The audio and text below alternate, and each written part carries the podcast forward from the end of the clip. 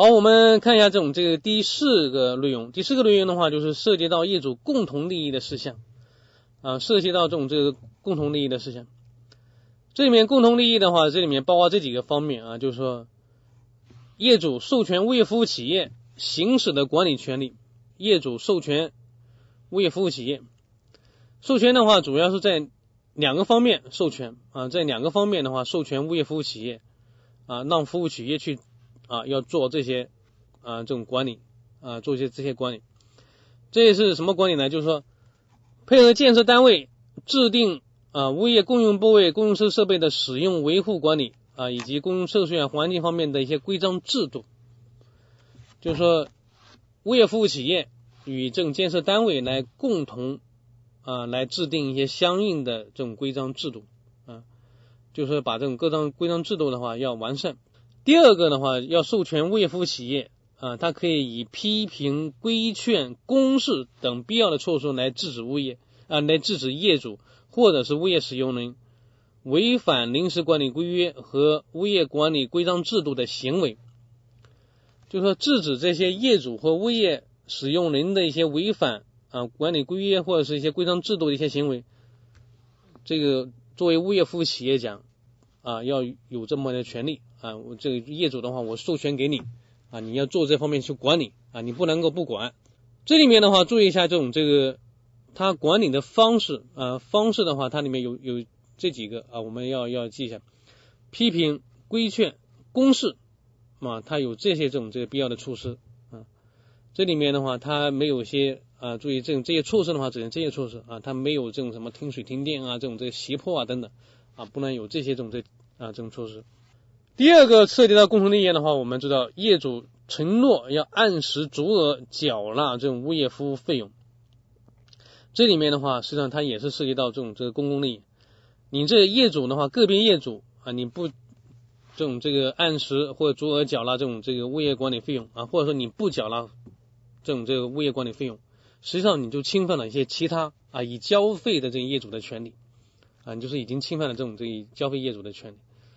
呃，这里面的话就是说，这种按时足额交纳物业费费用，它也是涉及到业主共同利益的这种事项啊。这方面，第三个方面的话，就是利用物业共用部位、共用设备、共用设备经营的约定，这种停车场也好啊，这种这个楼顶做广告也好，这些这种利用共用部位、共用设施设备啊，这里面就说这种这个有一些这种收益啊，那收益的话，这种是它的这种这个是全体业主的。啊，它的收益的话是应应该归全体业主的啊。那当然，这种这个作为物业服务企业，如果他是一个操作人的话，他也可以提取一部分那种这个按比例提取一部分管理费用啊，这是可以啊。你比如说这种这个停车场的费用，那作为物业服务企业，他要这种这个啊，他要有一部分这种这个管理的费用啊，剩下的那就应该是全体业主所有，全体业主所有这些这些这种这个经营的所得。那应该首先用于啊，主要用于补充专项维修资金啊，主要应该应该转补充专项维修资金。好，我们看一下这种一一年的有一道这样的题啊，在临时管理规约中涉及业主共同利益啊，且应当做出约定的是，这里面的话就是我们啊看一下，就是选项有这些选项：A. 物业服务用房的配置和归属。物业服务用房的这种这配置用，这里面的话，这种这个涉及到业主共同利益方面的啊，这里面显然没有。物业的智能情况和权属情况啊，这个是属于第一项啊，不是我们这种这个第四项。C 前期物业周标规则啊，这显然这也不是啊。D 业主承诺按时足额缴纳物业服务费用，显然这个是对的啊，因为涉及到这种共同利益的事项的话，就是三个。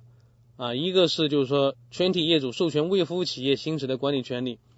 啊，第二个就是业主承诺按时足额缴纳物业服务费用，第三个的话就涉及到一些共用部位、共用设设备经营的约定。所以这里面要选的话，这里面只有 D 这种这业主承诺按时足额缴纳物业服务费用才是涉及到共同利益事项，其他的都不是。所以答案的话应该选 D 啊。像这种情况的话，这种这样的题的话，我们就是要特别注意的啊，我们特别注意啊，因为这里面的话，这种这个内容又又很多啊，然后的话，总临时管理规约这种它的内容的话，它有五项，五项下面每一项下面的话又有很多内容啊，这些东西有些内容的话，我们就是要，嗯，至少我们先把这些标题我们记住，然后对下面的内容的话啊，我们要要就是要至少要我们要去理解。举举一个例子来说啊，如果是举一个相似的例子啊，如果就是说在临时管理规约中涉及到维修养护物业应当遵守的规则，它里面有有哪些方面呢？那如果是这里面的话，我们可以看一下，就是说。涉及到有有关这种这个维修养护物业遵守的规则，像这种这个书上书上的话，它也有是三个有三个这种这个规则。我们都是有这几个选项：A. 保修责任与专项维修之间的缴存、使用和管理，这个是不是维修养护物业应遵守规则？这个就应该是 A，应该是对的。其他我们看一下 B，有关这种这个自然情况、权属情况，什么周标规则啊，什么呃这个业主承诺交纳啊这种这个。物业服务费用，那这个就不是了。就是我们要看一下，就是以前出过这样的题，那么我们可以举一反三啊，我们看一下一些这种这个类似的这种题，它有可能会怎么出啊？这样的话，我们就是呃有准备啊，我们就有准备。第五个内容的话，就是违约责任啊，违约责任，违约责任的话，在我们下一个要点啊，第二十五个要点的话啊，它里面专门有个叫违约责任。说的话，我们也把它放到这种这个第二十五个要点来讲。这里面的话就是临时管理规约，它是再强调一下，临时管理规约它的内容是大纲里面要求掌握的内容啊，是 A 级内容。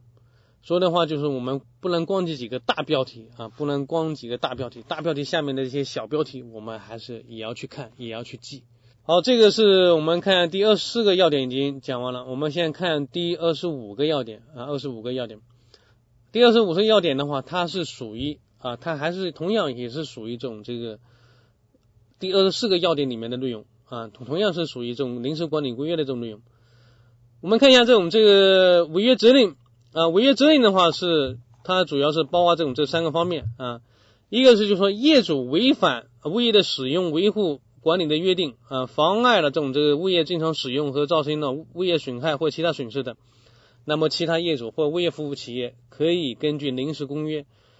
啊，临时管理公约向人民法院提起诉讼。这个是就是说，这种这个业主违反了这种这个规相关的约定的啊，就是造成物业的这种损害的啊，就是这里面的话，就是由其他业主和物业服务企业可以向人民法院提起诉讼。第二个的话就是。业主违反了这种业主共同利益的约定啊，前面的话我们讲的是一些种这个呃物业的使用、维护和管理的约定啊，一些种这。第二的话就是是违反了这种共同业主违反共同利益的这种约定啊，这里面的话这种这个共同利益的话，我们刚才讲过了，就是说如果是业主没有足额缴纳这种这个物业的这种费用啊，这里面的话他就违反共同利益的。那么这种这个物业服务企业的话，它可以向人民法院去提起诉讼啊，提起相应的诉讼。不同的方面啊，一个是违反这种物业使用、维护和管理的约定，一个是违反业主共同利益的约定啊。这个是就是说这种这个是业主方面。第二的话就是建设单位，建设单位如果没有履行临时管理规约约定的时候，那么业主和物业服务企业。可以向有关行政主管部门去投诉啊，也可以根据临时管理规约的话，向人民法院提起诉讼。就说建设单位啊，你也同样也存在这种这个违约责任啊，也同样存在这种这个违约责任啊。这个的话就是属于这种这个违约责任的话，它包含两个方面啊，一个业主，一个是建设单位啊。那这里面的话就是建设单位的话，它是这种难做的话，就是业主和物业服务企业。嗯，去做的话就是一向投诉，向有关主管部门投诉，然后也可以根据这种这个法院去诉讼啊。第二十六个要点，有关条例啊，就是这种这个物业管理条例里面关于临时管理规约的一些规定啊，就是物业管理条例里面对物业啊对这种这个规约的话，临时管理规约有哪些规定？这里面的话特别强调了这几个方面啊，第一个的话就是建设单位。不能够侵害物业买受人的义务啊，建设单位不能够侵害这种这个买受人这种义务啊，就这里面的话，为什么还提叫这种这物业买受人啊？不是我们所说的业主啊，因为的话，这种这个临时管理规约的话，它是在购买房屋之前啊，你就是要建设单位的话，都应该制定，都应该制定出来，应该公示出来。这时候的话，这种这个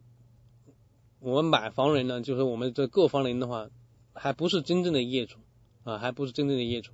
啊，我们把它称为叫物业的这种买受人。以物业的买受人的话，在购房的时候啊，就说你在买买房子买房子时候的话，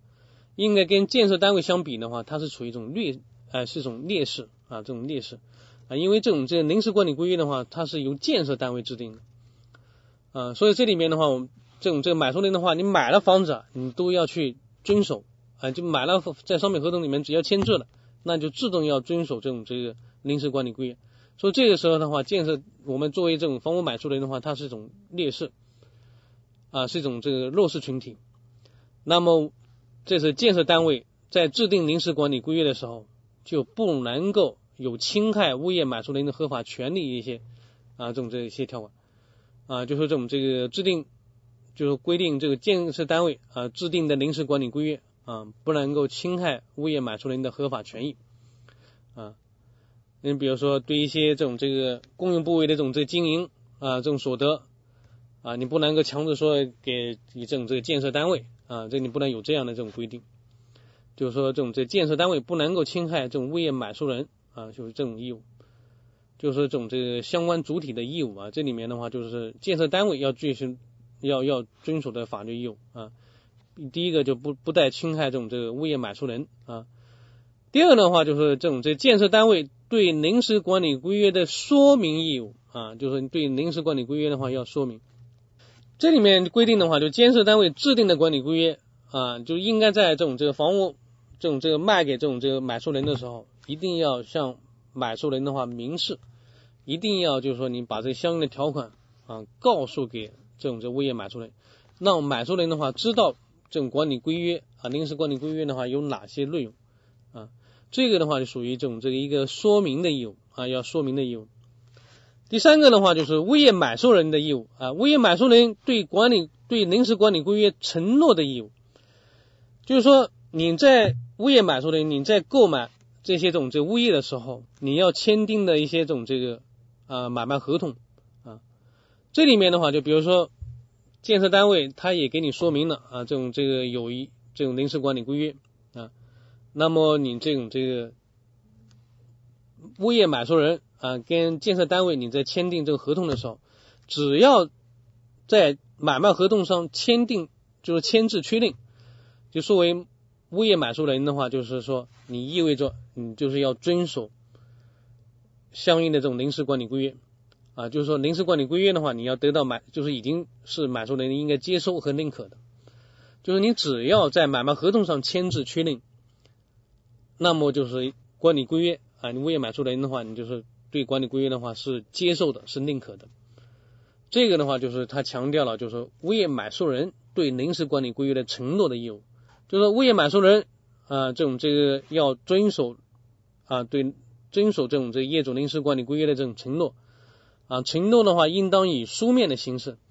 啊书面形式我们就刚才讲的就是说在相应的这种这合同上签字。啊，就是在物业买卖合同上签字，这个就是属于的书面形式。我们看一下这种这个一零年的一道题啊，一零年针对这部分内容的话，它出了道这样的题啊，物业买受人在与建设单位签订物业买卖合同的时候，应当对遵守临时管理规约予以予以什么呢？A 表示同意，B 补充完善，C 另行约定，D 书面承诺。啊，这里面书上有这句话，承诺应当采用书面的方式。所以这里面的话，就是说这种这答案的话，应该是 D 啊，书面承诺。这所以这些考试的内容啊，它它会在这种这个在就是教材里面的内容里面，你不知道在什么地方啊，他拿出一句话来啊，然后的话，那让你去考啊。所以说这东西的话，就是你对教材这一块一些内容，还是要看的要比较细啊，就是我们不能够仅仅看一些标题。啊，特别是一些这种这个 A 级内容、B 级内容啊，一定不要只看一些标题啊。随着这种这个考试的这种这个数量的这种增加啊，这种这个第一次考试、第二次考试、第三次考试数量增加，它考试的这种难度啊，或它出题的一些这种这个啊也会逐渐的话会偏一些，然后难度也会增加一些。这一块的话，我们要引起重视啊，对一些这种就是一些这种这个教材里面内容的话，我们还是要仔细的去看。啊，第二十七啊要点，临时管理规约啊这种这个规定呢，就是业主使用物业应当遵守的规则啊，这个里面就是也是从这个临时管理规约的内容里面这种抠出来的啊，这种在临时管理规约里面抠出来的东西，因为临时管理规约内容它也是属于 A 级内容，那我们这部分内容也应该把它认为是属于 A 级内容。有关这种这个业主使用物业应当遵守的规则啊，这里面内容也很多啊，它里面总共的话有这种四个方面，看一下这种第一个方面，它是要遵守相邻权的规定啊，相邻权，相邻权的话，我们这种这个在民法通则里面啊，对相邻权的原则的话有有相应的规定啊，就是作为不动产的相邻过各方，应当按照有利生产、有利生产、方便生活、团结互助、公平合理的精神。啊，来来处理一些这种节水、排水、通通行啊、通风啊、采光啊等方面的一些相邻关啊，这种这个相邻关系啊，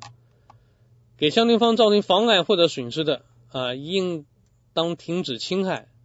要停止侵害，排除妨碍，赔偿损失。这些内容的话，实际上这些内容的话，后面我们在这种这个有关第四章啊业主这个建筑物区分所有权的时候，我们也还会会啊讲到相应的内容。临时管理规约啊，应该他对以下事项的话做了这种这相应的这种这个事项啊，就是业主对专有部分在行使这种占有、使用、收益、处分的权利的时候，不要妨碍其他啊这种这个业主的这种正常使用物业啊，还有其他的啊方面的一些这种这个呃装修的啊这里面一些规定。另外的话，就是业主按设计用途使用物业，他特别强调要按设计用途，你是住宅。那你说住宅啊，如果特殊情况要改变物业设计用途的时候，你比如说住要改商啊或者改仓库的时候，那这里面的话就是业主应该尽到相邻业主的书面同意啊，并报证行政主管部门批准，并告知物业啊。这这些的话，我们在第四章也都会讲的啊。第二个要啊遵守的规则的话，就是遵守这个房屋装饰装修的规定啊。这些的话里面就是这种。他讲了一些很具体啊，这些我们都是可以去就是说理解就可以啊。第三个的话就是对公用部位、公用设备设的使用的规定，这里面的话就是业主要按规定使用水电气暖，不能够擅自拆改啊等等。和这种业主使用电梯要遵守相应的规定啊，这种这个行驶停放车辆要遵守相应的规定。还有的话就第四个方面就使用物业的禁止性规定，还有哪些呃在。业主使用中经常出现的违规行为啊，那么就是这种这个临时管理规约啊，对这些行为的话也做了一些禁止，包括这种这装修时还要注意那些这种问题啊，然后就是这种这个违章搭建的啊，乱扔垃圾的啊，这乱涂乱画，这个随意张贴广告的嗯，还有就是这种这个饲养动物的等等啊，这些这些我这里啊不一一念了啊，像这个有关这种这个。业主使用物业应遵守的规则啊，从大大的标题方面的话，它是有四个方面啊，四个方面啊。但注意这些内容的话，虽然是比较多啊，它也是一个考试重点啊。但是这些内容应该讲，我们不用去死记硬背啊。这些内容的话，跟我们平时的一些物物管的话，它里面一些自身的一些工作的话，实际上也都很呃，或者是说一些常识性的内容啊。另外的话，有些内容的话，我们后面在第四章的话也会有重复啊，也会去学啊这种这，呃，所以对这些内容的话，我想就是说呃，不要去死记硬背啊，只要对内容理解了，应该就是比较容易答。即使他出这样的题，那我们也很容易能答答出来。好，我们举一个啊例子，临时管理规约对业主使用的物业禁止行为做出的规定啊，包括有哪些方面？就说一些禁止性规定，你比如说擅自改变房屋的设计用途、违章搭建、违反这个规定对方易能易报物品，另外的话，利用物业从事危害公共利益的这种活动等等，这肯定是属于啊这种这个这种这个相应的这种这个禁止性规定啊，就 A、B、C、D。我们看一下 E 啊，E 在物业管理区域内饲养动物，这里面注意啊，就是说在物业管理区域内饲养动物，不是说你不能养啊，你这里面的话这。你养养狗也好，养猫也好啊，养自己的宠物啊，你只要不违反这物业管理区域的一些相应的约定啊，这是可以用的。这里面的话就是说，如果他没有说明啊，这里面不是说违啊违反物业管理区域饲养动物的有关约定啊，他他少了几个字啊，说的话应该讲意义的话，它是不准确啊，这种这个不准确啊，说正确答案的话应该选 A、B、C、D。好，这类的话就是有关这种这个管理规约的这种这个全部内容。